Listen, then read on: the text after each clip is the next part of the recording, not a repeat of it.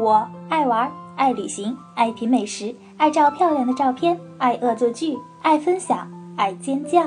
胆小的声控颜控加班狗，我是安雅。大家好，我是亚楠。之前呢，我们是聊了很多他在一些欧洲国家的有趣经历，比如说在奥地利捡垃圾啊，在荷兰骑自行车，在瑞典体验当地特有的飞卡，还有在挪威看极光等等。今天呢，我们就走进一个浪漫又优雅的城市——巴黎。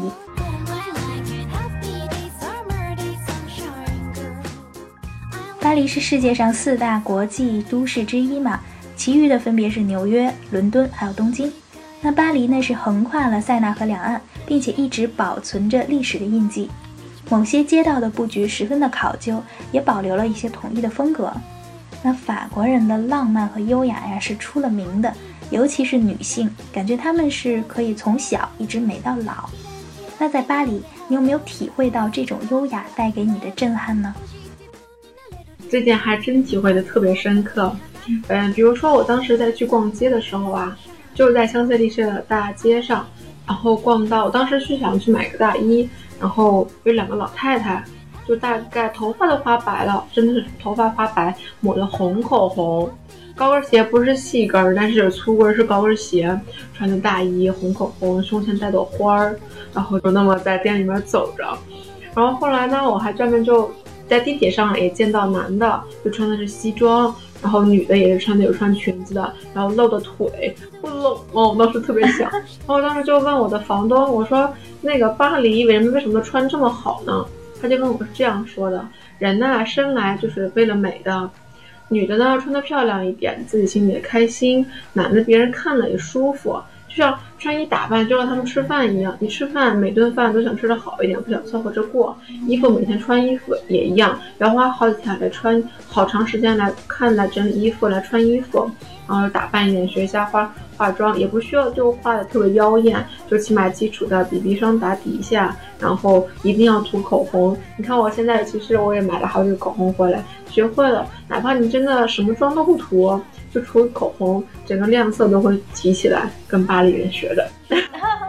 然后接回去的是冬天嘛，就是十一月份。比如说，如果说在夏天去，女的穿衣服，男的站在街上都是一种逛街，你知道，就是欣赏时装秀那样子。对的，对的。对他们这种这种优雅是融在他们骨子里的。骨子里的，不是，就是任何时候真的，就是真的是想象在客厅里面，在家里面都一定要穿的很正式。嗯。就不是说一定要，呃，裤子都要折的那种，有褶褶的那种，但是就是穿的好看一点，鲜艳一点。感觉我在家的话，就是也也有点蓬头垢面的感觉。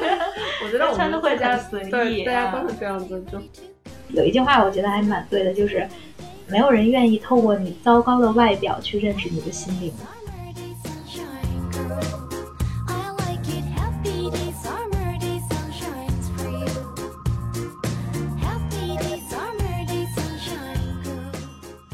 在荷兰也会有，因为我在荷兰毕竟住那么久，我的室友他们就会问我，你在家的话会什么穿什么样的衣服？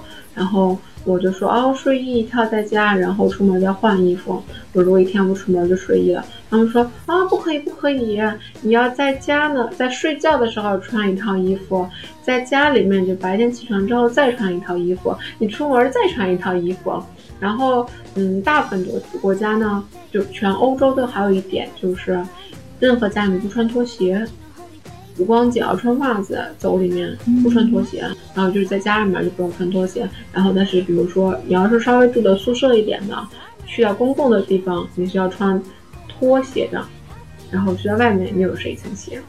嗯，他们就是为了保持他们每一个公共场所的一个卫生，哈，让你穿拖鞋。嗯。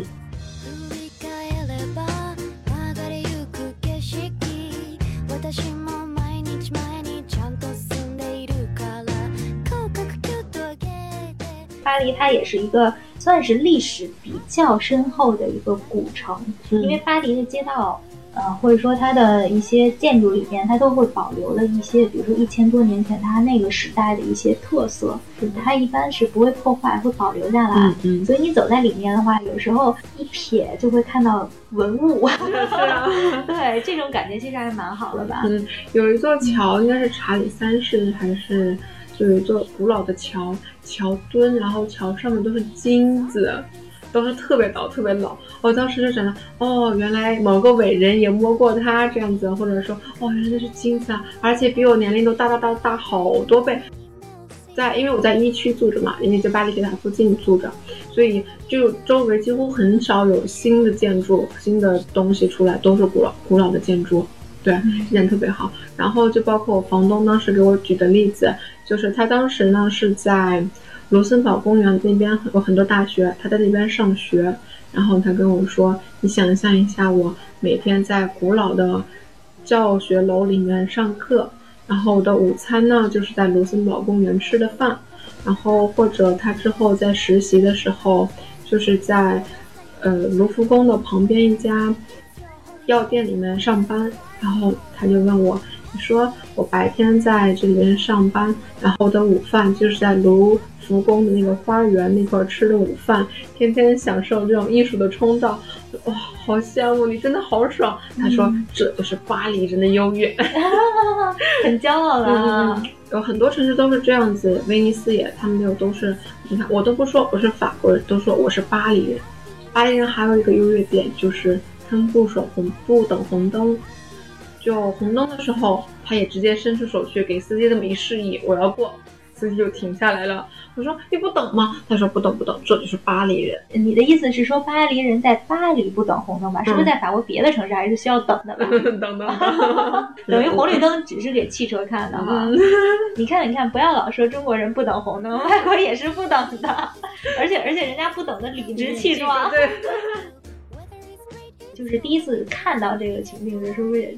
我惊讶了，所以但是之后，因为当时第一天我刚过去的时候，嗯，房东是带我游了一趟巴黎，大概就蛮快的走，因为他之后还要去医院去实习去工作，然后他带我蛮快的走，他当时过红绿灯的时候是那么过的，把我惊了，我说你怎么这样走？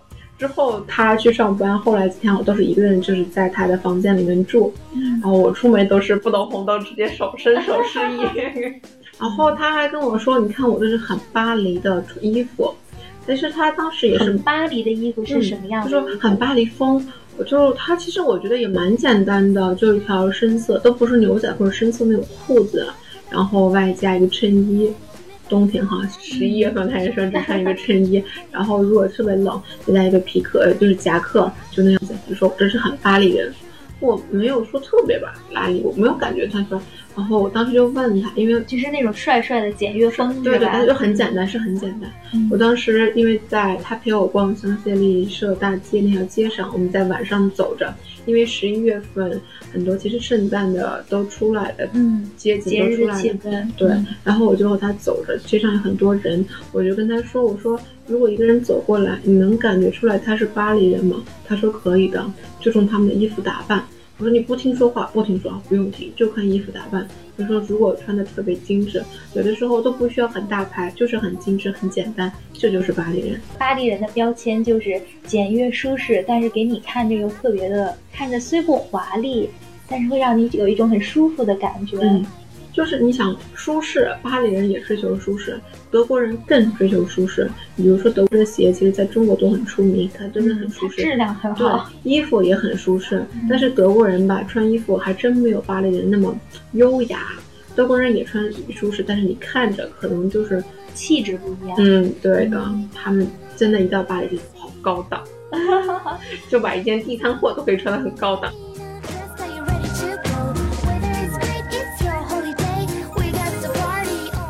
在巴黎有没有吃到一些特别好吃的东西呢？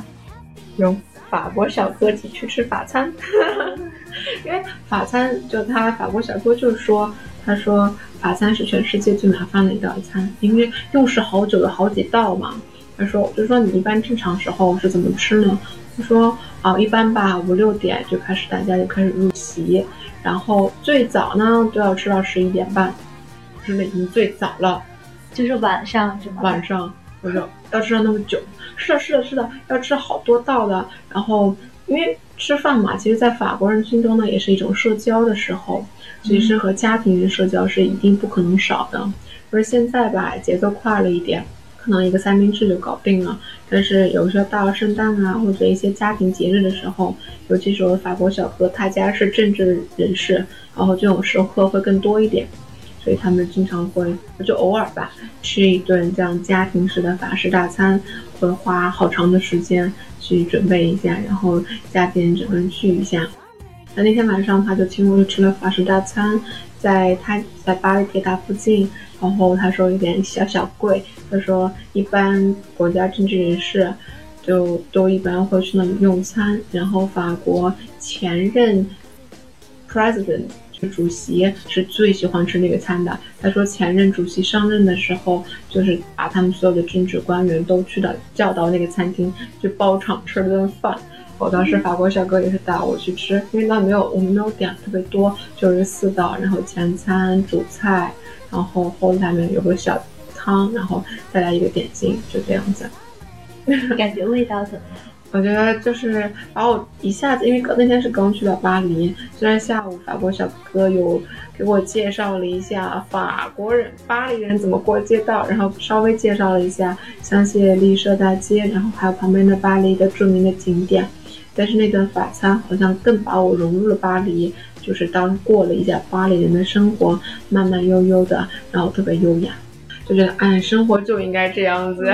其实我们每次旅游完一圈，尤其到一个很闲适的地方旅游完一圈的时候，就会感觉哎，生活就该是这样，然后结果急急忙忙飞回来。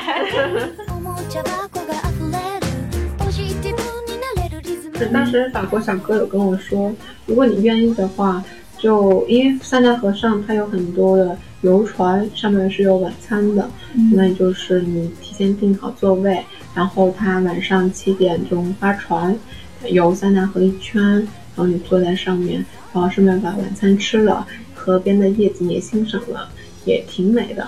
当时看到是写是四道菜是六七十欧这样子，我觉得我穷游，所以还是没有去。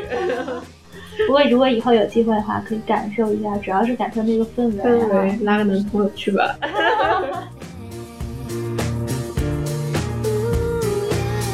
跟你的巴黎小哥，也就是你的房东嘛，聊了应该也是比较多的，应该也是观察了不少他的生活状态吧？你觉得巴黎人的生活压力大吗？大。巴黎人的居住啊，就生活水平高。而且工资又不是特别的高，其实我觉得到每个国家大部分都是这样子，就尤其是首都，我觉得柏林要除外啊，因为太便宜了。